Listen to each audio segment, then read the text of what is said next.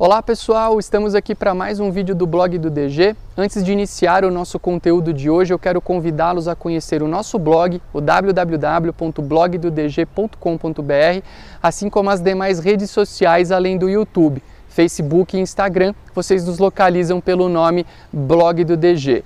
O tema de hoje são os interinos, figuras muito temidas, é, é, criticadas, mas que eu quero ajudar a desmistificar algumas ideias pré-concebidas em torno dessa figura.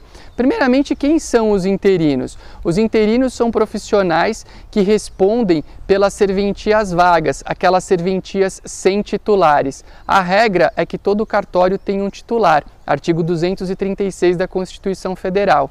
Mas, por uma série de razões, as delegações se extinguem morte, renúncia, aposentadoria, uma série de, de, de, circunstâncias previstas na Lei Federal 8935 que geram a extinção da delegação. Entre a extinção da delegação e a chegada de um novo titular, fica ali respondendo a figura dos interinos. Os interinos têm certas limitações administrativas, algumas delas, muitas delas, previstas na resolução número 80 do Conselho Nacional de Justiça do CNJ. Eu recomendo que vocês leiam a resolução 80 do CNJ. Uma das limitações, por exemplo, é o fato do interino não poder onerar de forma continuada as despesas da serventia sem autorização do respectivo juízo competente. Essa é uma limitação prevista na resolução 80 do CNJ.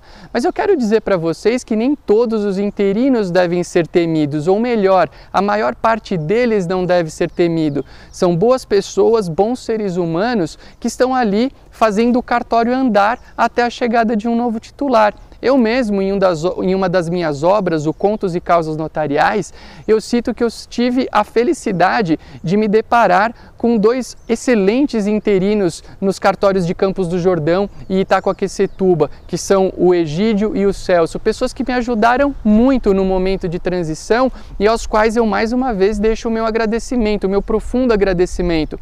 A Joana Malheiros, minha colega do Rio Grande do Sul, escreveu um artigo sobre essa figura no livro que coordenamos, o Direito Notarial e Registral em Artigos, volume 2, da YK Editora, que eu também recomendo a leitura. E lá ela ajuda a trazer boas ideias a respeito dessa figura tão importante, muitas vezes temida, mas sem razão e que é fundamental para que os serviços notariais e registrais sejam prestados Brasil afora.